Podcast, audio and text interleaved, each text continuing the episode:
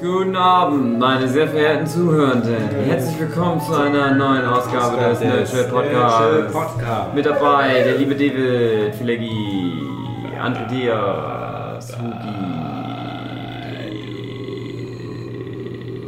Und das Thema ist alte Technik, André? Was? Bist du blöd oder was? Ja. Ich habe wieder ein Thema, was André sich ausgedacht hat. Ich weiß nicht mehr, wer es ursprünglich. Nein. Ich weiß nicht mehr, wer es ursprünglich gebracht hat. Aber alte Technik hätten wir jetzt so gedacht, alles, was es jetzt nicht mehr gibt, wo wir aber mit aufgewachsen sind. Das ist jetzt nicht unbedingt die Daguerreotypie, aber vielleicht so Videokassette, Kassettenrekorder, Videorekorder, sowas vielleicht, oder? Das Kette.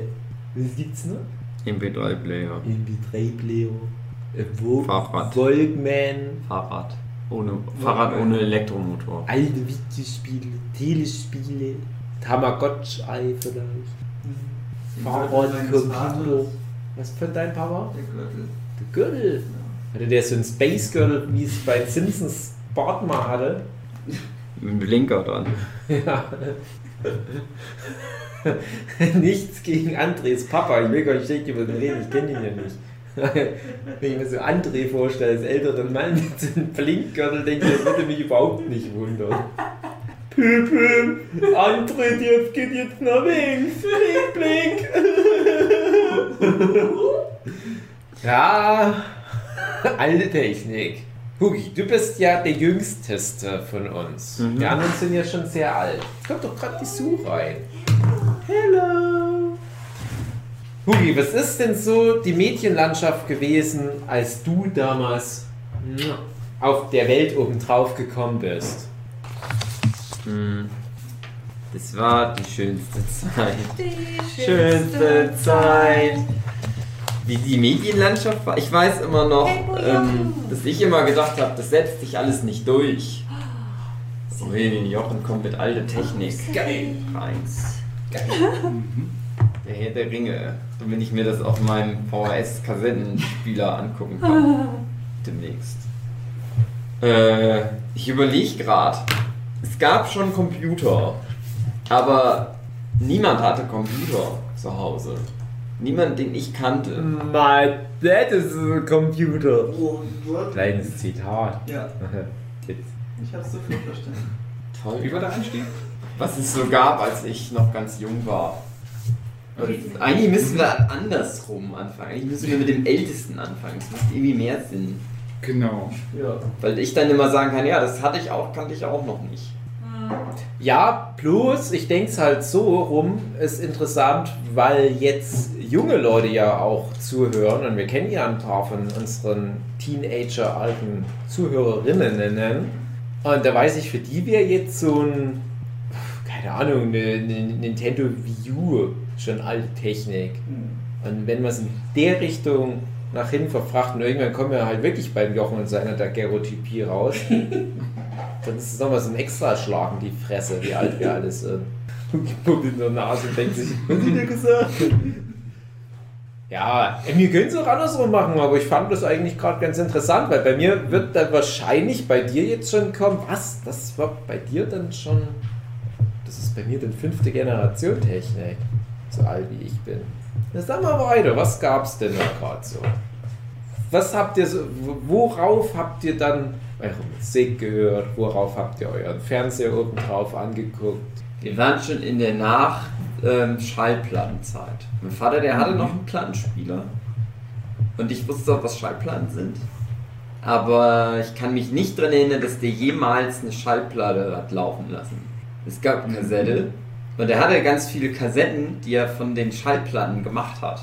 Weil er zu Mhm. geizig war, das alles auf CD nochmal neu zu kaufen, was er dann später trotzdem alles nochmal gemacht hat. Du kannst ja mal ganz kurz den Exkurs bringen, wie jetzt dein Papa Musik hört. Mit Spotify. Ja, ganze alte Scheiß. Ist immer Alles noch Müll. überall da. Der hat ja seine Plattensammlung auch immer noch. Mhm. Aber er hat keinen Plattenspieler mehr. Hm. Steht also nur so da. Ich überlege ja, wir hatten schon einen Computer, aber der war so nur zum Arbeiten da. Das war ja ein, keine Ahnung, Windows 3-1 oder wie das damals Mhm. hieß. Aber, weil mein Vater ja Hacker war bei der Bundeswehr. Aha. Also mein Vater hat mir mal irgendwann so gesagt, wir haben zu Hause nur einen Computer, weil er bei der Bundeswehr ist. Das stimmt, glaube ich, nicht. Aber wer weiß. ja. Und es gab aber da Spiele trotzdem drauf. Und dann haben meine Ich Schwester dachte, und das ich ist ein Spieler, das waren so Bundeswehr-Thronprogramme. Genau. Und äh, so bin ich an. Das ist dann das erste Videospiel wahrscheinlich, was ich gespielt habe, wenn ich mich gerade so Ja. dran erinnere. Irgendwie so. Der da konnte man so einen Mann. Afghanistan ja. Das war aber schon damals HD-Grafik. Immer die aktuelle Zeit, aber in Afghanistan eingeblendet. Das war ja noch vor Afghanistan-Krieg. Meine Kindheit. Ja, was denkst du, wer der Afghanistan-Krieg kam? Die hat ein Videospiel. Ja. Äh, ja, das war's. An mehr kann ich mich nie erinnern. Ich weiß, dass es schon Handys gab, aber das war längst noch nicht so weit. Da, ich kann mich an alte Werbung erinnern, wo dann so Geschäftsmänner so riesige Handys hatten. Mhm.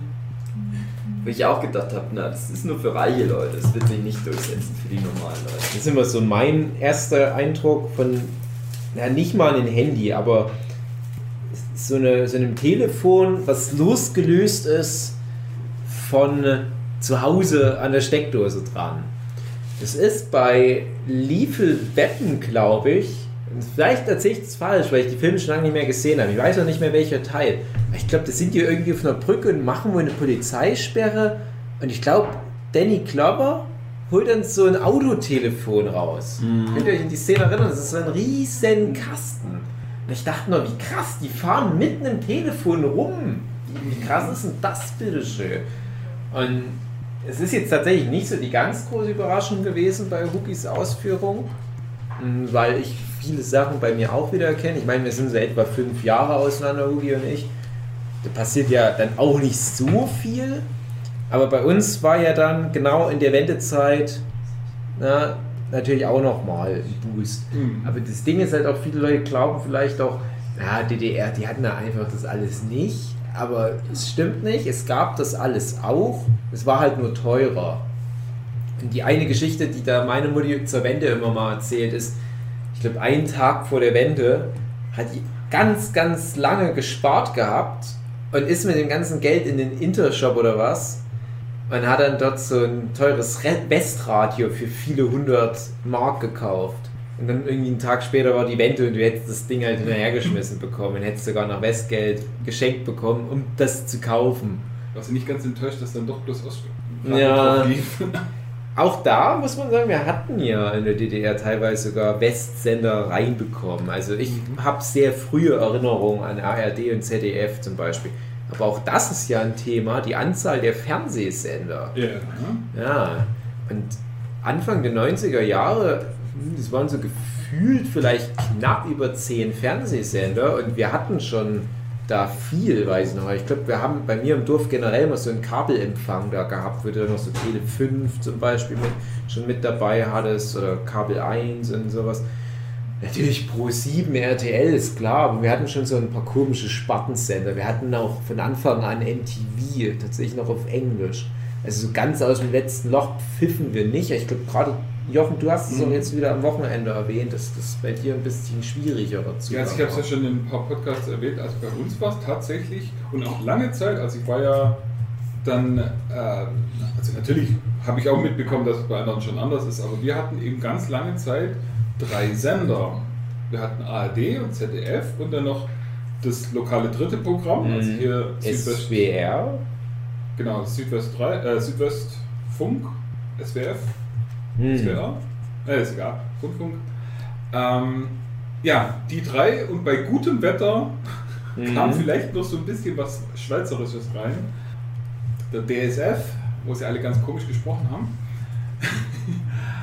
äh, aber das war meistens vergrieselt und, und, und ganz furchtbar zum Angucken, also man hat es quasi nicht gesehen. Und Mhm. erst dann, ja, wie gesagt, da war ich 14, 15, also es kann so, so, ja, Mitte der 90er hatten wir dann erst Zugang zu Privatfernsehen.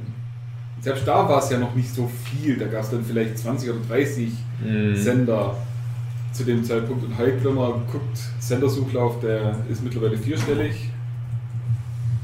Ja, ich weiß auch noch, ich habe das so, so ein ganz klares Bild, weil ich immer so Fan Fernsehnerd schon war. Ich habe mir dann noch als ganz kleines Kind, habe ich auch schon, glaube ich, mal erwähnt, erste Lektüre, die ich wirklich regelmäßig dann gelesen hatte, das waren die TV-Movie und die TV-Spielfilme, übrigens ja bis heute noch. Da habe ich halt praktisch auch mit Lesen gelernt. Ich muss voll auf Fernsehnerd. Ich müsste mir irgendwie die ganzen Filme auch drauf schaffen, von, ich ja heute noch zehre. Und da habe ich mir das ganz genau alles zurechtgelegt, welcher Sender wohin kommt bei mir, damit ich möglichst schnell von da nach da umschalten kann. Und das, das war damals schon fast so eine Wissenschaft für sich. Das war nur mit Hoch- und Runterschalten, nicht direkt auf die Zahl. Man konnte auch auf die Zahl, das war bei meiner Fernbedienung ein bisschen schwierig. Ich wollte dann aber auch, wenn zum Beispiel äh, an einem bestimmten Wochentag drei Sendungen gleichzeitig kamen, wollte ich möglichst schnell zwischen denen hin und her schalten. Habe dann auch nach Prioritäten tatsächlich meine Sender sortiert. Also Ich hatte nie ARD äh, Nummer 1, sondern Nummer 1 war immer bei mir Viva. Weil ich halt in gerade in meinen Teenie-Jahren, also Mitte der 90er ging das ja los, relativ früh 90er Jahren sogar schon, 93 oder wann Viva an den Start ging, habe ich halt dann primär Viva geguckt. Also Mhm. wenn dann nicht was anderes Wichtiges kam, lief halt das immer so nebenbei und das war dann bei mir Platz 1. Und dann hatte ich halt immer so diese magische, ich glaube so 24 Sendermarke. Und wir hatten einen Fernseher, äh, auch damals schon Philips, das war glaube ich das erste, was wir uns zur Wendezeit gekauft hatten, ein Philips Farbfernseher. Ihr hattet Philips Fernseher. Was? Ja, ja, der Ja. Philipp, der hat dann nur noch Radio gehört. Ich verstehe. Ja. Ähm, jedenfalls hatten wir da, ich glaube, 39 Sender und die Null. Also, ja, Mhm. das hätten wir gehabt und noch so selbst äh, Suchlaufzeug gab es noch. Es gab noch nicht diese AV-Taste zum Beispiel, diese Audio-Video-Taste. Und es gab ja damals auch schon sowas wie Super Nintendo hatte ich da auch oder ein, ein Master-System. Und da mussten wir dafür ja extra Sender vom Fernseher abknüpfen. Ah, Die machen jetzt gerade im Hintergrund ganz großen Zermon mit dem Fenster, aber ich hoffe, es ist alles durch. Nicht, nicht böses sein so, ich mein's doch nur lieb. Ich mein's doch nur lieb. Ich hab auch mich bemüht. Geräusche Ja, aus. es ist so super. Super. Super. Gefällt mir gut. Nein, ich, ich wollte nur deutlich machen, dass ich sehr dankbar bin. Ja, und, und dafür ging dann schon Sender drauf. Wenn du halt regelmäßig Super Nintendo spielen wolltest, dann musstest du dafür einen, einen Sender opfern. Und dann kamen da immer mal neue Sender dazu. Und ich dachte, oh, hoffentlich erreichen die nie die 37 Sender, die ich maximal für Fernsehsender verwenden kann. Uiuiui, das wird knapp. Und jedes Jahr kam so ein neuer Sender dazu. Und dann zack, 5000 Sender. Aber da war dann zum Glück schon die HD-Fernsehzeit. Ja, auch sowas wie Schallplatten haben wir noch gehört. Aber das wusste ich damals schon, dass das eigentlich veraltete Technologie ist.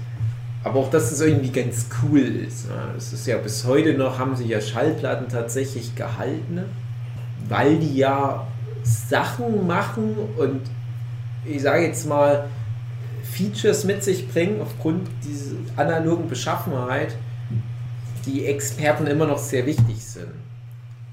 Das ist auch ein interessanter Aspekt. Während zum Beispiel ein Röhrenfernseher jetzt wirklich endgültig obsolet geworden ist. Also du hast irgendwie für fast alles einen Ersatz, bis auf Duckhand-Spiel.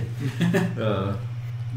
Aber ich weiß nicht, ich habe bis vor kurzem noch wirklich mir einen Röhrenfernseher immer noch beiseite Röhrenfernseher gestellt. sind nicht obsolet für, Let's, äh, für Speedrun-Leute und sowas. Also, ja, okay, ja, hast du auch wieder recht. Ich wollte nämlich auch sagen, ich hatte mir halt zum Beispiel Super Nintendo, bis heute hängt es noch an dem Röhrenfernseher, äh, aber mittlerweile gibt es ja so viele Sachen, die genau darauf abzielen. Ich weiß noch, als dann mal der Frame Meister rauskam, wo dann aber mit 50 Kabeln den ganzen Scheiß verkabeln musst, damit ein HD-Fernseher möglichst authentisches altes Super Nintendo Röhrenfernseherbild macht.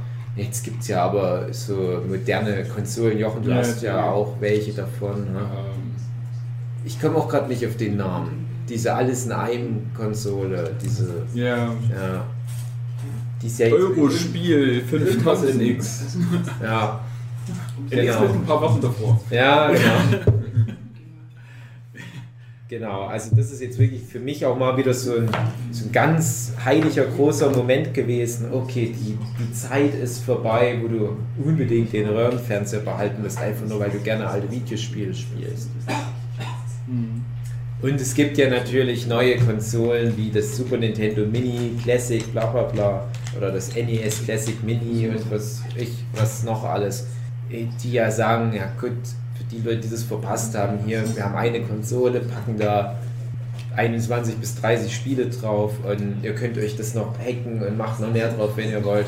Aber schmeißt ja eure scheiß Röhrenfernseher weg, Leute. Ja, wobei ich da, also wie gesagt, wie der Huki ja gesagt hat, Ja. äh, wenn man wirklich in die Speedrun-Szene will und dort dann auch bei Turnieren oder zumindest bei, ähm, bei so öffentlichen Veranstaltungen einfach, wenn man da mitmachen will, dann muss man mit dem Originalspiel auf einer Originalkonsole spielen und die Originalkonsole kriegst du halt einfach nur noch auf einen Röhrenbildschirm Ja. angeschlossen. Ich habe oben ähm, nicht erste Generation, aber so ja, wahrscheinlich zweite Generation Flachbildschirm in der Größe. Und der hat noch diese ganzen, der hat noch SCART-Anschlüsse, der hat noch Mhm. Audio-Video-Anschlüsse, der hat das, was die Wii U braucht, da irgendwie fünf verschiedene Kabel in verschiedensten Farben an alle möglichen, ähm, hat die Anschlüsse noch alles und da denke ich mir auch immer so, hä, ich würde eigentlich ja gerne noch einen neueren, größeren Bildschirm dahinstellen, aber dann hätte ich die ganzen Anschlüsse nicht mehr. Ja. Und was du sagst mit äh, ähm, diesem äh, Classic Mini, Super Nintendo oder NES oder C64 oder äh, Sega, was die da jetzt demnächst Mhm. rausbringen. Heute. Heute kommt raus. Mhm. Ja, cool. Auf zum Ladengeschäft. Bei denen ist es alles eben so, dass das Software-Emulatoren sind, Mhm. die auf einer Hardware, die schön aussieht, läuft, aber da läuft eigentlich alles auf, auf Software-Emulation. Und da ist es, äh, habe ich ja bestimmt auch schon oft gesagt, ähm, nie so direkt der, der Einfluss. Also eben wie gesagt, Mhm. äh, äh, mein Test ist immer das Super Mario World Mhm. äh, ob ich dort mit einer Feder, also mit dem Cape, ähm, durch ein Level durchfliegen kann. Und Mhm. wie gesagt, äh, kann man mir auch immer vorhalten, vielleicht bin ich schon ein alter Mann und bin einfach zu langsam, aber äh, auf den Software-Emulatoren gelingt es mir nicht, egal was und egal wie und egal mit welchem Controller. Ich habe schon alles Mögliche an Controllern durchprobiert, mit Kabel oder Bluetooth oder sonst irgendwas. Alles das Gleiche. Oder eben auf äh, ähm, ja, also die, die, die wirklich bei der Konsole mitgelieferten Dinger oder den GameCube-Controller an die Wii U angeschlossen und alles Mögliche probiert. Es geht einfach nicht. Und da ist eben genau dieses Ding, wo mir jetzt gerade der Name nicht einfällt, mit dem NX. Ja. Das ist wirklich Hardware-Emulation. Die haben Hardware, die genau das macht, was ein Super Nintendo Hardware macht. Nur eben, dass dann das äh, Video und Retron. Audiosignal. Retron. Na, Das- ich glaube, das das gibt's irgendwas auch. mit A. Kann Muss man ich nicht- echt gucken. Aber Warum geht es nicht, ein Super Nintendo einfach einen HDMI-Stecker hinten ran zu machen? Geht das nicht wegen den Frames auf Dingsbums-Kram oder sowas? Warum genau, weiß ich nicht, dafür bin ich zu wenig Techniker, aber äh, was ich auch schon gesehen habe, es gibt ähm, eben diese äh, normalen Audio-Video-Signal zu HDMI-Konverter, aber die kosten dann auch nochmal irgendwie so um die 150 Euro rum, Mhm. wenn man einen guten haben will.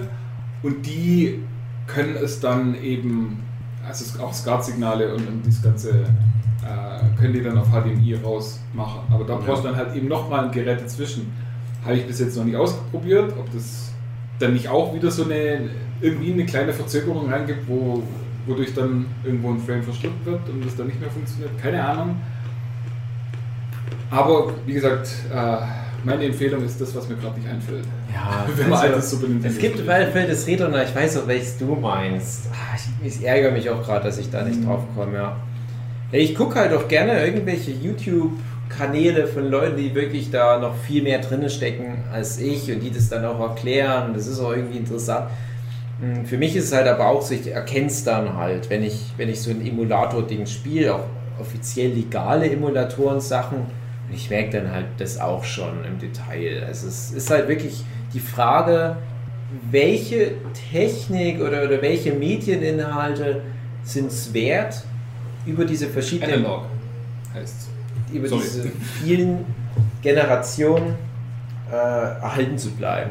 Weil du hast ja selbst schon bei Film, ja, wir, wir sind jetzt aus einer Ära, alle, egal wie unterschiedlich alt wir sind, wo wir mit einer relativ ähnlichen Art Film aufgewachsen sind. Ich glaube, so ganz große Sprünge kamen da vielleicht jetzt in den letzten Jahren durch CGI und so weiter, aber Film ist im Wesentlichen gleich.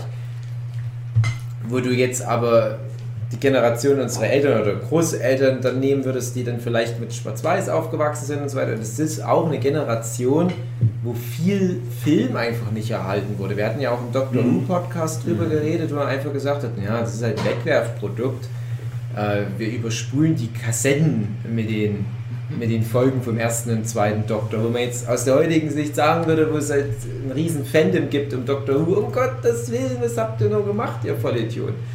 Und ich finde es halt wichtig, dass es da so eine Art Kuration jetzt gibt um diese ganzen Medien drumherum, wo sowas erhalten wird. Du kannst ja nicht alles erhalten, du kannst ja nicht alles für die Ewigkeit konservieren. Und ich finde, so, so eine Retro-Konsole wie das Super Nintendo Mini oder so, es ist ein guter Kompromiss, aber du wirst immer Leute haben, die sich da richtig reinnörden, für die dann immer wirklich auch eine Ära zwangsläufig zu Ende geht. Für mich ist es tatsächlich auch bei Videokassetten ein anderes großes Thema, auf das wir noch eingehen werden, dass ich bis heute noch Filme auf Videokassette noch und nöcher habe.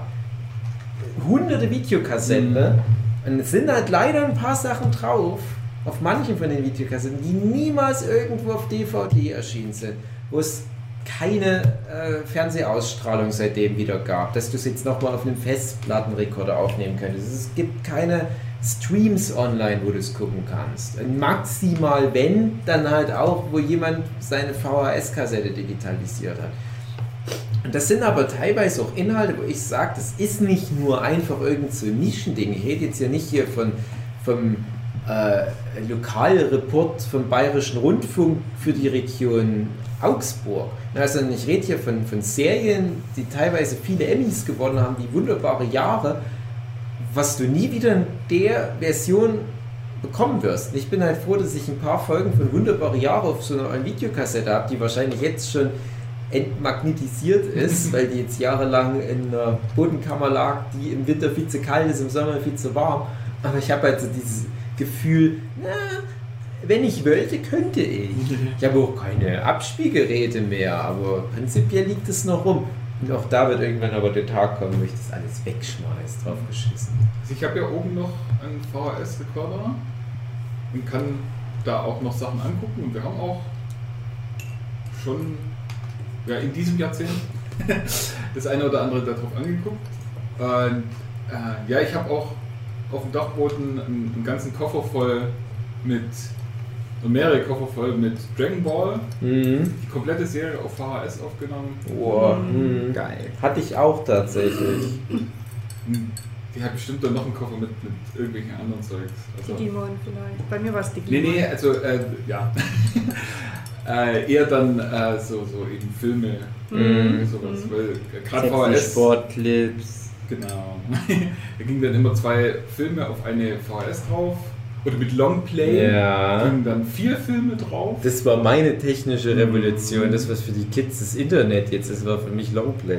Genau, das ist quasi wie gezippt. Ja. Viel mehr Platz. Wird nur jeder zweite Frame aufgenommen oder wie das war. Und, aber langsamer abgespielt. Und dadurch, Äh, du vermisst die Frames nicht, die fehlen. Ne, du wirst, äh, du, du spielst quasi, du nimmst quasi in doppelter Geschwindigkeit auf, das heißt, ist ja magnetisch, also sprich Ja. die, äh, wie auch immer, die Magnetbahnen, die werden halt enger zusammengepresst Mhm. und dann spielst du es langsamer ab, deswegen Longplay. Das Ja. Du spielst quasi die Kassette auf halbe Geschwindigkeit. So ab. rum, ja, genau. Ist dann wieder fast wie richtig, aber ja, das sind dann halt immer wo man sich dann auch überlegt hat, so, ah ja, boah, das ist aber ein guter Film, den nehme ich mit Normalplay auf, dann Ja. gebe ich mir mal das Geld und Ich hätte ehrlich gesagt, oh, ich hatte das auch so, wie du es gerade sagst. Ich habe die Unterschiede nicht wirklich erkannt, nur wenn du da doch mal so Filme hattest, wo du ständig mal Pause gedrückt hast, Mhm. weil du zum Beispiel gucken wolltest, was ist das für eine Marke von dem Auto gleich nochmal? das Auto, was im Hintergrund steht, der Almin Gaitin. äh, und ja, also Longplay war aber für mich auch wirklich so ein, so ein Geldsparding. Das kann man sich gar nicht vorstellen, weil ich ein übelst krasser Videoaufnehmer war. Und ich habe es ja auch schon an anderen Stellen erwähnt, dass ich dadurch, dass ich das Glück gehabt geschiedene Eltern haben, hatte ich auch zwei Videorekorder. das war natürlich gigantisch. Ja. Oh, da, Da habe ich dann manchmal wirklich meinem Papa aufgegeben, hey, nimm mir das auf. Und zu Hause bei meinem Videorekorder habe ich dann selber mit Showview, was dann auch schon so krass war, du hast dann eine Zahl aus der Fernsehzeitung eingegeben und das hat es dann so grob aufgenommen, das hat dann meistens gestimmt. Und dann hatte ich dann teilweise zwei Filme, die zur selben Zeit liefen, aufnehmen können, wo ich aber schon im Bett liegen musste zum Schlafen mitten in der Woche. Wie krass war das? Und dadurch hatte ich halt aber auch das Problem, dass ich Unmengen an, an Daten auf Videokassetten einfach hatte. Und als dann das Longplay aufkam, war nicht nur, dass ich halt jetzt doppelt so viel aufnehmen konnte, sondern Videokassetten wurden auch noch erschwinglicher. Und ich weiß nicht, am Anfang hat eine Videokassette 10 Mark gekostet. Und wenn du da dann zwei Filme aufnehmen kannst, dann ist das auch schon fast wie ins Kino gehen. Also ich Ja. habe die aber auch bis zum Erbrechen angeguckt, es hat sich gelohnt. Ich habe selten mal einen Film überspielt. Es kam erst später. Und dann äh, mit dieser Longplay-Zeit war es dann wirklich so, wenn ich dann mal ein, zwei Wochen im Urlaub war, da habe ich durch dieses System mit den zwei Videokassetten und dann habe ich dann halt ganz viele leere Videokassetten wohin gelegt und wenn meine Mutti nicht mit im Urlaub war, habe ich das in eine Liste gemacht. Du musst am Dienstag 15 bis 17 Uhr in dem Zeitfenster die Kassette rausnehmen und die stattdessen reintun, damit es weiter mein Zeug aufnimmt. Dann kam ich aus dem Urlaub und hatte irgendwie 30 Stunden RDL 2 Anime aufgenommen. Das war schon richtiger Stress. Genau. Und dann war ich regelrecht erleichtert, als meine Videorekorder dann alle kaputt gingen. Dass dieser Stress auch wegfiel, alles gucken zu müssen. Und jetzt habe ich aber seit etwa einem Jahr mir angewöhnt, auf unserem Entertain TV Receiver alles wieder aufzunehmen. Jetzt geht der Ja. ganze Spuk von vorne los. Ja. Ganz schlimm. Hattet ihr damals dann schon einen Twin Receiver? Äh, was? Was? Das kenne ich glaube ich gar Also nicht. da, wo es bei uns dann angefangen hat mit. Äh, achso, ihr habt, hattet wahrscheinlich Kabel, oder? Ja, Kabel, ja. Wir hatten ja nur Satellitenschüssel. so. Hm. Und da war das so, da braucht man natürlich, um die Signale zu entschlüsseln, braucht man noch einen Receiver. Hm. So. Das war noch so ein großer, klobiger Kasten, fast so groß wie ein Videorekorder unterm Fernseher. Oder auf dem Fernseher, je nachdem, wo man Mhm. Ich glaube, ich glaub, Sus Eltern haben sowas. Ja. Die hatten einen Twin Receiver. Und da hatten wir ganz lange Zeit einfach nur einen Receiver. Und das heißt, der Kanal, der auf dem Ding eingestellt wird, den kann man dann halt auf dem Fernseher angucken und den kann man notfalls auch nebenbei aufnehmen. Mhm. Aber nur diesen einen Kanal. Und das war dann gigantisch, wo wir dann einen Twin Receiver hatten. Der hatte nämlich dann zwei verschiedene Ausgänge und dann konnte man was, Ah. Was angucken andere- und was aufnehmen. Ja, geil. Das war bei mir So nämlich geil. normal bei Kabel. Wenn ich Ah. das noch mitzähle, dann konnte ich teilweise ja drei Sachen gleichzeitig gucken. Das Ich hatte nämlich cool. später einen, eigenen Fernseher mit Receiver und ich konnte immer nur auch das aufnehmen, was ich auch dann hätte angucken wollen. Mhm. Beziehungsweise, wenn ich halt nicht zu Hause wäre, dann hätte ich mir mal was aufnehmen können. Und ich wusste aber als Kind dann nicht, ich war mir immer ganz unsicher, kann ich den, den Fernseher auslassen? Mhm. Er das nur vom. Ich habe dann immer stundenlang den Fernseher laufen lassen, wenn ich nicht zu Hause war, einfach damit er das auch aufnimmt, was er aufnehmen Das sollte. Bild vom Fernseher auch. Ja, mein Vater, der hatte Twin Receiver. Videorekorder vorm Fernseher aufstellen und das dann so aufnehmen. Ja. Habe ich auch gemacht. Ja, Ja, ja, habe ich auch gemacht. Ja. Und dann ist es ja so, dann kann man ja die Videorekorder programmieren, das zu einer bestimmten Zeit aufnehmen und zu einer bestimmten Zeit dann wieder abschalten. Mhm. Ah, was machst du mit dem Receiver? Den konnten, also wir konnten unseren zum Beispiel nicht programmieren. Ah. Das heißt, du konntest dann zwar schon sagen, so, ja, nimm um 20 Uhr was auf und nimm nochmal um morgens um 3 was auf, Aber eben nur am gleichen Sender, weil dann müsste ich schon Ah. zwischendurch aufstehen und den Sender wieder. Hm. Hat man natürlich auch gemacht. Ja, ja gerade wenn Hard and Heavy Anime Night auf, auf Vox kommt, na, Genau. da. Und dann hatten wir irgendwann mal, ich glaube einmal einen Receiver, den man programmieren konnte, aber der ist dann auch ziemlich schnell abgeraucht wegen Überanspruchung. Mhm. Ah, das war. Ich glaube auch, Das dass all meine Videorekorder durch Überanspruchung einen Geist aufgegeben haben. Ich hatte dann als letztes nochmal einen Videorekorder, der steht jetzt noch bei meiner Mutti in der Wohnung als Uhr. Ja, Ja. ja, ja, da tut er noch. Und das Ding ist sehr gut gewesen. Also es hat mir meine Mutti dann mal zu irgendwas Besonderem geschenkt. Ich weiß nicht, Konfirmation vielleicht. Und es hat viele Jahre auch gute Dienste mir erwiesen. Ich glaube, ich hatte das sogar noch so etwa in die Zeit, wo ich dann schon studiert habe.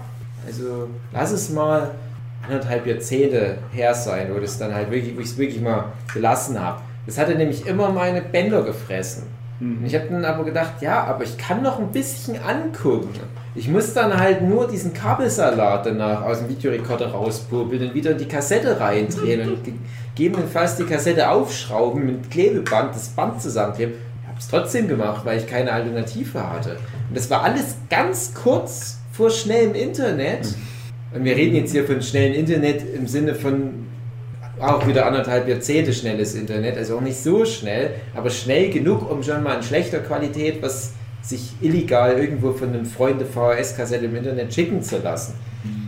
Und wenn man wirklich, wie ich halt den Anspruch hatte, möglichst viel zu konsumieren, ging lange Zeit nichts am Videorekorder vorbei. Und ich hatte auch nicht so die Möglichkeit, in Videotheken zu gehen oder ich hatte dann so ein Netzwerk mit Freunden vielleicht, die auch ein bisschen was aufgenommen haben, aber ich war dann eher der innerhalb von diesem Netzwerk, der die Leute versorgt hat. Und ich hatte dann auch wirklich so ein, so ein Netzwerk an Leuten, die dann auch teilweise mir Wunschlisten gegeben haben und hey Dave, ich will den Film gucken, hast du den zufällige Videokassette? Und fast immer war die Antwort ja. Da hatte ich halt vor allem mit meinem Papa so eine Riesensammlung, die wie gesagt heute zum Großteil noch existiert, alles wunderbar beschriftet mit der schönen Handdruckschrift meines Papas, bei einem Aufkleber dazu zu den Wir Videokassetten. hatten so ein Etikettiergerät. Auch geil. Ja. Das ist auch geil. Ich weiß noch, wo wir das Thema hatten, dann nimmt man auch mal was nochmal in, in Normalplay, nicht Longplay auf. Äh, und dann halt auch nochmal mit, man nimmt dann mal eine bessere Videokassette, um es aufzunehmen. Stimmt, da gab es die, die 360 Minuten und das waren so die besseren, weil dann gab es noch Mhm. die 480 Minuten. Äh, Die meisten hatten einfach- 240, die ich hatte. 340 Also, Zwei- 240. Also 240 war so der, der Standard. Äh, Und ich hatte mir ganz selten mal eine 300 Minuten Mhm. Kassette gegönnt. Stimmt, das sind ja 5 Stunden.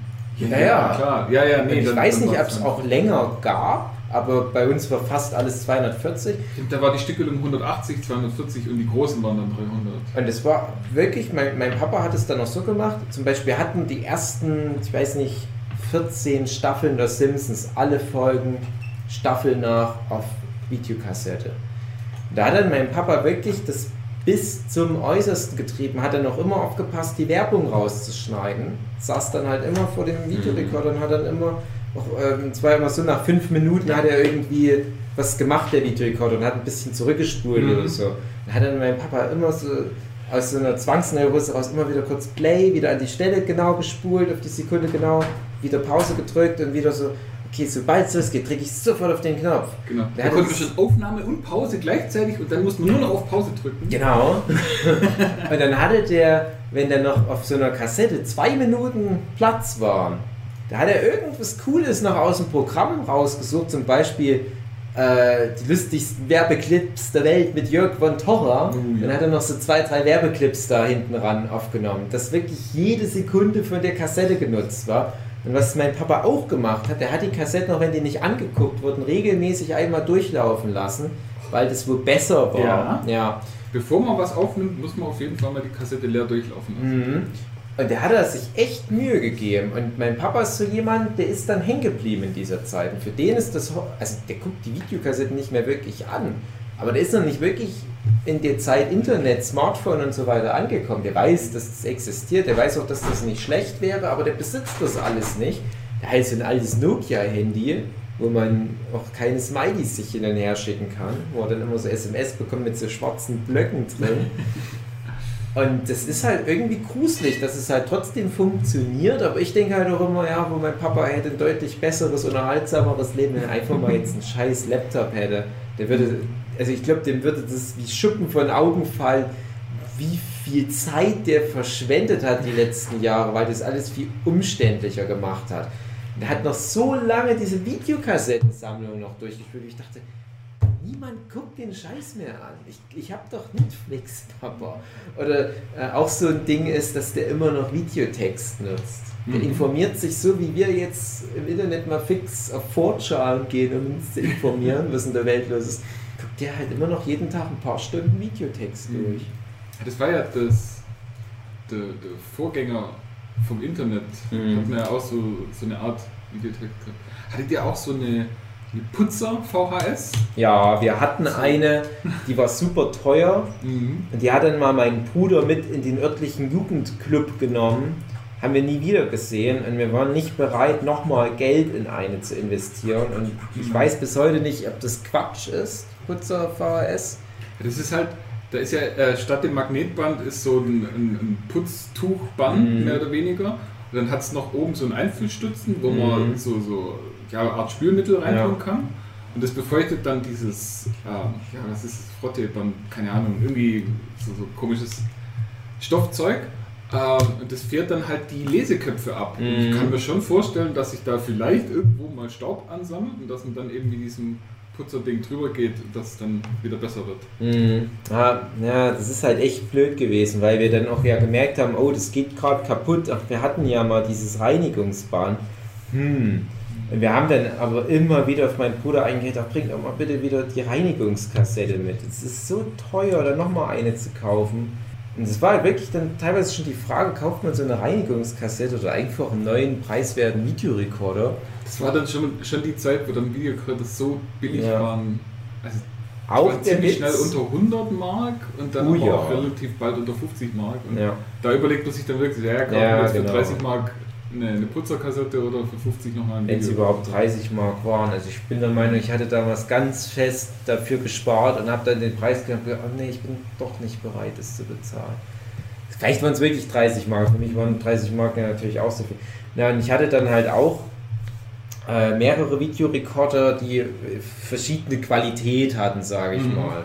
Manche, die, die hatten zwar irgendwie besser aufgenommen, aber die gingen dann noch schneller kaputt und so weiter. Und es war wirklich aber so, die Gerätschaften, die wir als erste hatten, der erste Videorekorder, der noch richtig teuer war, ein Goldstar, glaube ich, der erste Röhrenfernseher, das sind alles auch die Geräte, die wir wirklich aber auch fast bis zum Schluss noch haben. Also ich glaube, den Philips-Fernseher müsst ihr echt überlegen, den wir vielleicht so 90 rumgeholt haben. Könnte echt sein, dass der heute noch irgendwo rumsteht, merke ich gerade. Der ist natürlich nicht mehr gut. Der hat schon relativ früh auch dann seine ersten Schäden gehabt. Aber der war halt nie so irreparabel kaputt. Ich habe den sogar teilweise die Fernseher, die Röhrenfernseher reparieren Mhm. können.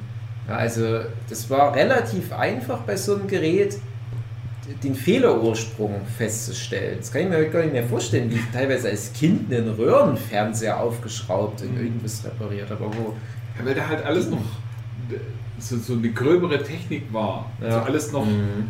äh, noch offener und, und weniger bewegliche Teile.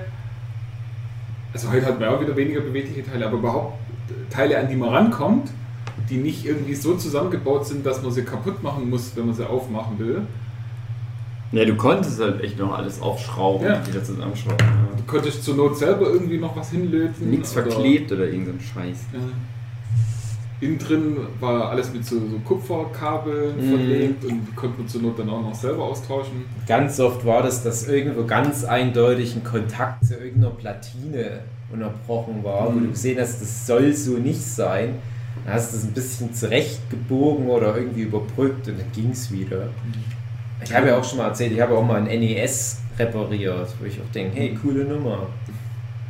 War auch halt so, weißt du, wenn du so ein NES halt aufschraubst, das ist halt fast nichts drin. Und wir haben jetzt gerade Probleme mit Smartphone und einem Surface, Tablet. Würde ich mir niemals trauen. Das ist ja auch viel softwaregebundene Probleme, die da noch mit dranhängen. Vor allem die, die, manche Handys, die fallen hin und sind kaputt. Und ein NES, da kannst du halt fast drüber fahren und es Ja. tut noch. Das stimmt. Das stimmt, die mussten ja meine Nichten überleben, die alten Konsolen. Mhm. Irgendwie haben sie das geschafft. Die haben nämlich nicht diese Kurationspflicht, dass sie sagen, oh, die alten Konsolen, wir müssen die der Wa- Nachwelt erhalten. Die sagen dann, na, der scheiß Sonic springt nicht richtig, ich hau mal das Ding an die Wand. Ah Gott, ich darf echt nicht. Mhm. Ja, und, ähm, wie du sagst, so, äh, du hattest von Anfang an zwei Videorekorder und mehr oder weniger von Anfang an Mhm. zwei Videorekorder. Das war bei uns, wir natürlich nicht, aber äh, ein Cousin, der ziemlich noch viel, viel mehr in, in diesem ganzen Videobereich war. Das war schon bis äh, ein gutes Stück älter als ich. Und der war immer so mein Vorbild, was das Ganze anging. Der hatte in einem Zimmer quasi die ganze Wand voll mit VHS-Kassetten. Und äh, der, über den habe ich auch Star Wars kennengelernt und alles, die Sachen. Richtig guter Mann. Ähm, Und die waren irgendwann mal, also seine Frau arbeitet bei HP und die mussten deswegen irgendwann mal nach Amerika für ein paar Monate. Und da hatten, ja, puh, ha, weiter ausholen. Zurück in die Zukunft. Guter Film. Ja, äh, habe ich re- relativ bald natürlich den ersten Film geguckt und war riesig begeistert davon. Und irgendwie kam es dann dazu, dass ich auch irgendwann mal den dritten Film irgendwo her hatte zum Angucken. Also der, der ich weiß nicht, lief der schon? Ne, lief nicht im Fernsehen schon. Ähm, aber der zweite fehlte mir. So. Und dann kam der irgendwann mal dann doch im Fernsehen und äh, wir waren dann aber nicht da und konnten auch einen Videorekorder nicht programmieren und nichts. Und hab's dann eben äh, gerade meinem Cousin gesagt, so, ah, nimm mir das doch bitte auf. Und er hat gesagt, ja, kann er machen. Nee, ich habe hab meinen Bruder gefragt. Mein Cousin jetzt gemacht, mein Bruder. hat dann halt gemeint, so, ah, ja, hat er vergessen. Und dann so ein Scheiß. Ja, und dann ähm, habe ich meine Mutter zum ersten Mal, beim ersten und einzigen Mal dazu gezwungen, wir gehen jetzt in eine Videothek. Und du gehst da rein, weil das ist ja alles erst ab 18, brauchen wir natürlich nicht. Und du gehst da rein, du lässt dich registrieren. da mussten wir ja dann auch Personalausweis und alles Mögliche hinterlegen. Ähm, und wir leihen jetzt da äh, die Zurück in die Zukunft aus, damit ich ihn erstmal sehen kann. Aber, und jetzt schließt sich der Kreis, Ah. ähm, zu der Zeit hatten wir nämlich dann auch den äh, VHS-Rekorder von dem Cousin, weil Mhm. der ja, wie gesagt, weg war. Und dann konnte ich den so lange ausleihen und habe dann äh, höchst illegal Mhm. die Videokassette überspielt und konnte sie danach dann immer wieder angucken.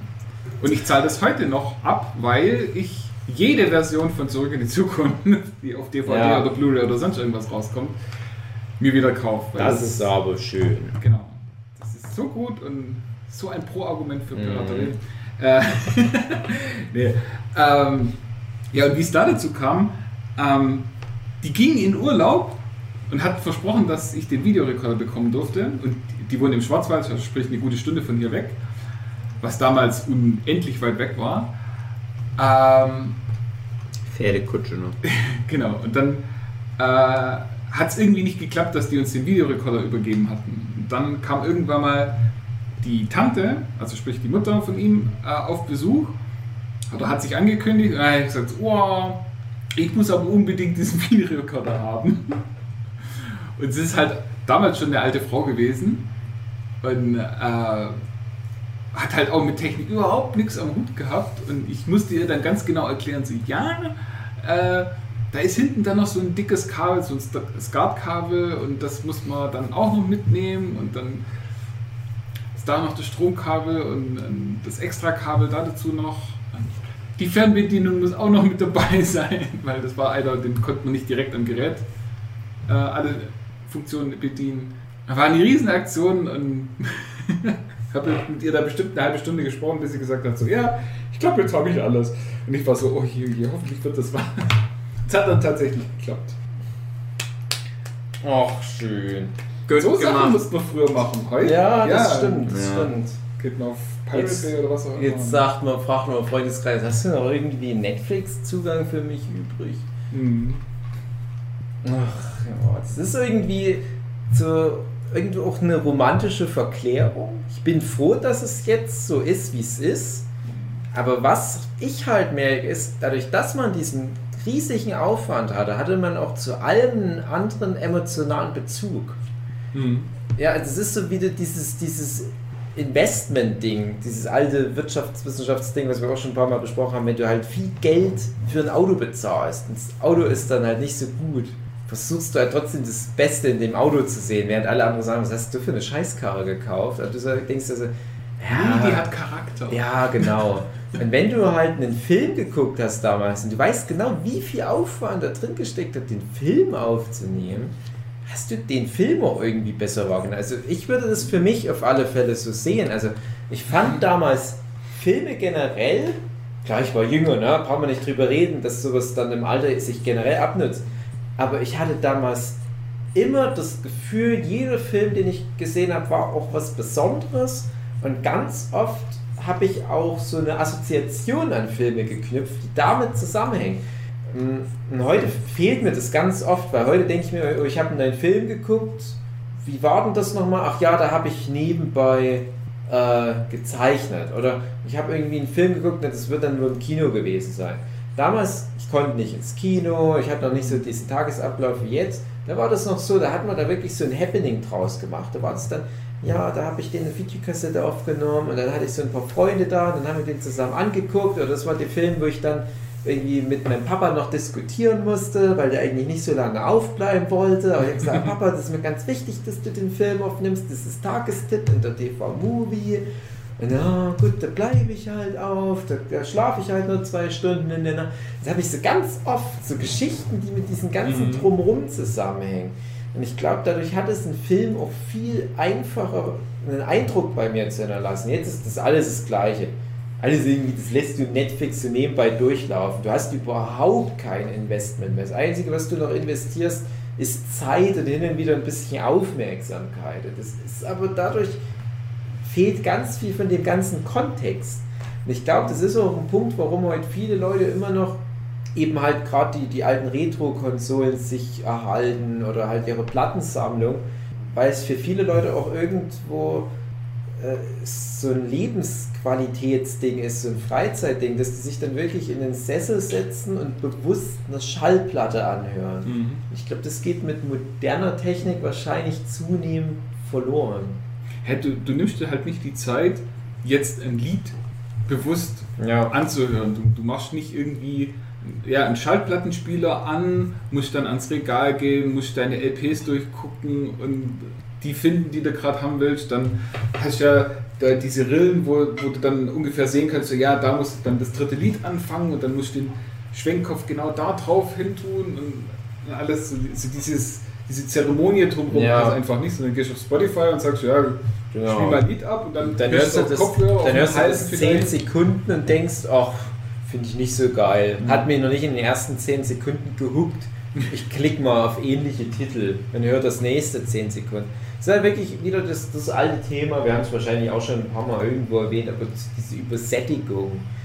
Alle, die, die Piles of Shame, die stapeln sich immer mehr und irgendwann wird es dir scheißegal. Und früher war irgendwie alles, was ich an Medien hatte, hatte Relevanz. Ich habe jedes Videospiel bis zum Erbrechen gespielt, weil ich nicht so viel hatte. Ich habe jeden Film auf VHS angeguckt. Ich habe äh, ein paar CDs halt nur gehabt und habe die aber entsprechend bewusster angehört und habe vielleicht doch ein Album, was nicht beim ersten Mal so krass Klick gemacht hatte, nach viermal hören dann doch noch irgendwie lieb gewonnen. Und all, all das, das ist, glaube ich, heute für die, für die Kids vor allem nicht mehr.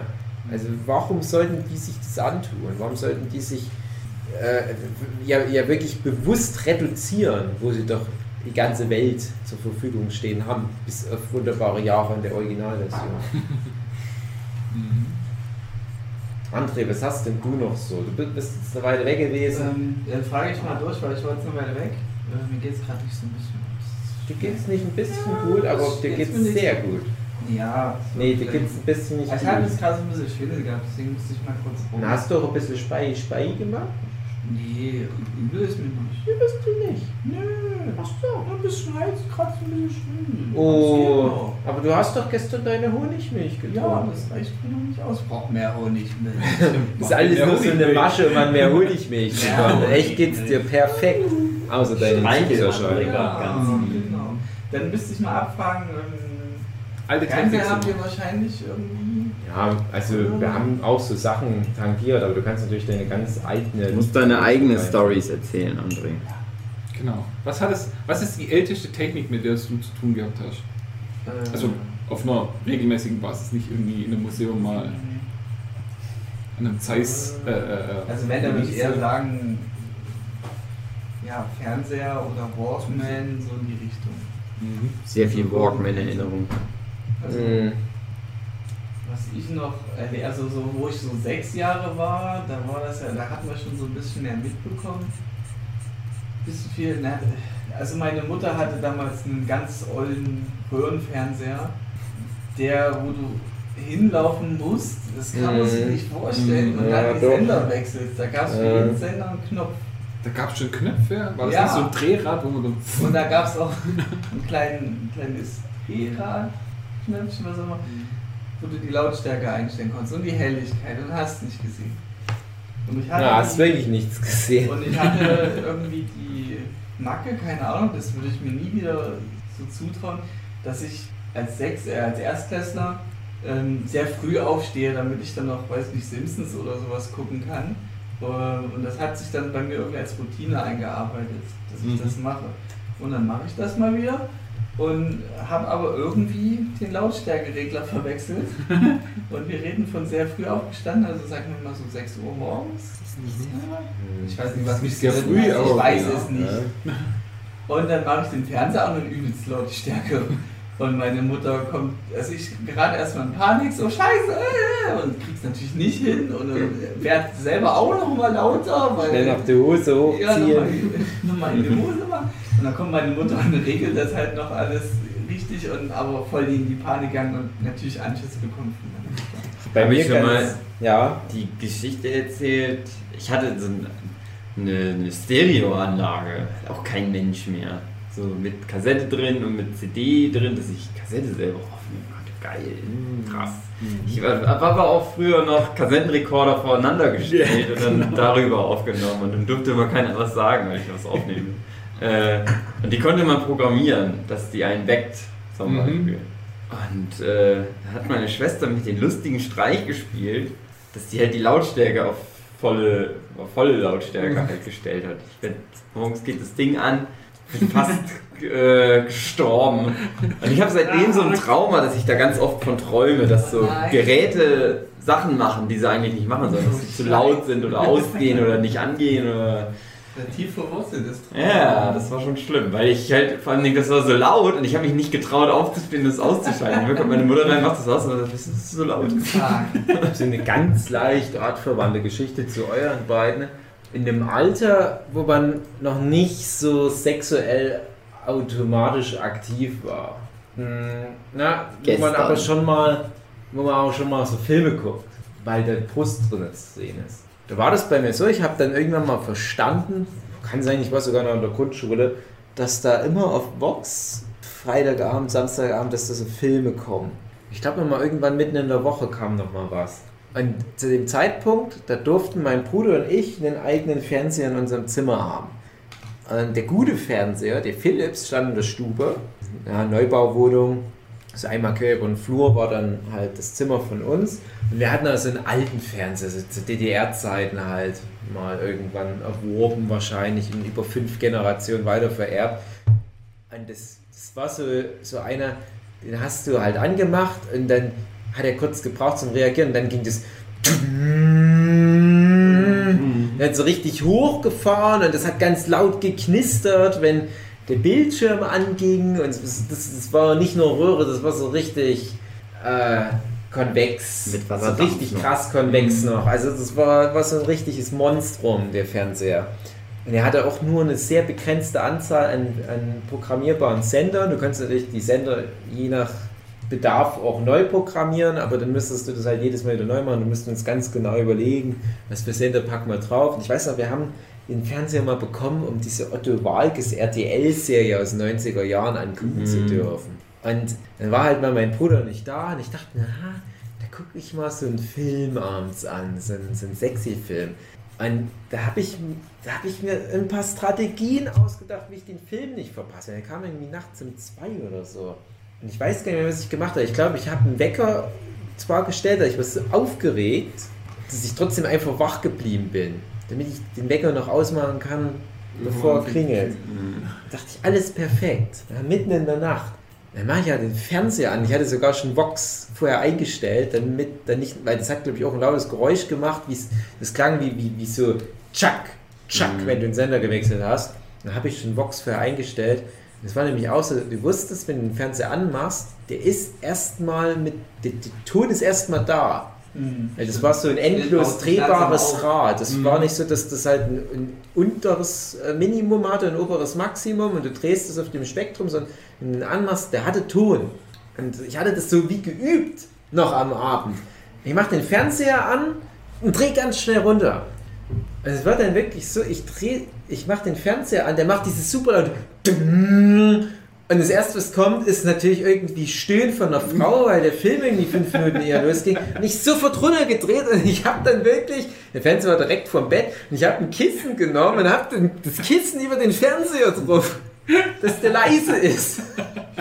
Und habe dann noch ein bisschen den Film angeguckt. Ich hab, das war, noch- das ist keine, wir reden ja nicht von irgendeiner so äh, Kind fasst sich an Phase.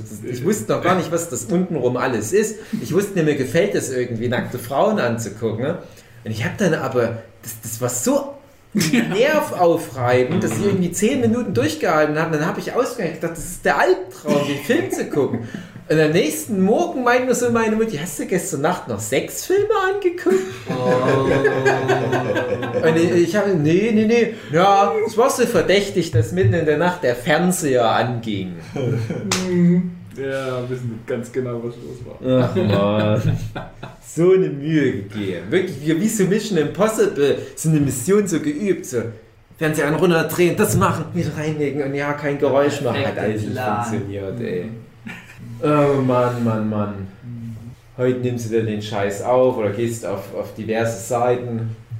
Das ist, ach, die Ja, ganzen wenn man Kids, so die wissen überhaupt nicht, wie das damals war. Ja, wenn man so zurückblickt, das ist so krass, aber äh, mein Bruder und ich hatten uns auch damals vorgestellt, wir waren so Nintendo, Nintendo-Schiene, also es gab bei mehreren Fronten immer so die Playstation-Leute und die Nintendo-Leute. Also ich kannte niemanden, der beides hatte. Ähm, und wir waren halt so Nintendo-Leute und haben ganz viel Mario 64 gespielt und fanden das ganz toll und haben uns dann so ein bisschen in die Zukunft orakelt, so, oh, wie geil wäre das, wenn man das dann unterwegs spielen kann, in dieser Grafik, unterwegs, weil dann hat es ja noch Du spinnst! irgendwas. Du spinnst! Ich habe immer gedacht, das wird es niemals geben. Sowas Ja. Ja. niemals geben. Und, und wenn man jetzt so drauf blickt, na gut, das kannst du jetzt auch mit deinem Smartphone machen. Ich hatte auch gedacht, schade bei der besser Playstation, weil besser wird es ja nie werden. Eigentlich schade, dass wir jetzt schon das erreicht haben und ab jetzt nur noch so das langsam ausklingen lassen, Ja, die technische, den technischen Fortschritt.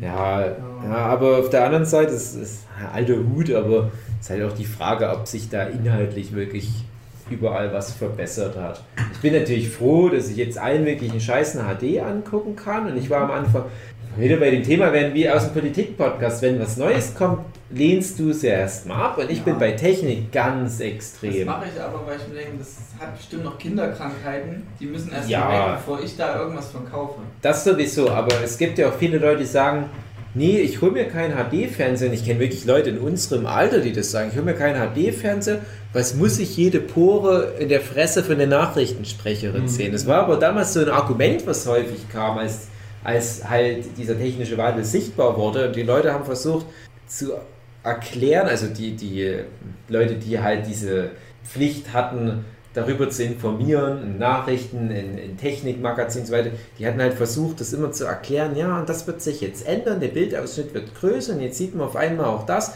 Und dann kommen dann Leute und sagen, ja, aber warum brauche ich das sehen? Das interessiert mich, dass bei Indiana Jones bei der Szene, die ich bisher immer auf 4 zu 3 angeguckt habe, hier links noch ein Stein ist. Was interessiert mich der scheiß Stein? Dass das halt aber noch hunderttausend andere Aspekte hat, wird nur so ein bisschen an den Teppich gekehrt. Hauptsache die alte Technik bleibt uns erhalten. Wir müssen nichts Neues kennenlernen. Und zum Beispiel meine Schwiegereltern sind halt auch so, die sind noch ganz Hardliner-mäßig, Mhm. immer wieder Videokassetten, weil das kennen die. Mhm. Wo ich mir denke, ja, das jetzt so langsam mal auf DVD. Nee, DVD könnten die ja auch komplett überspringen.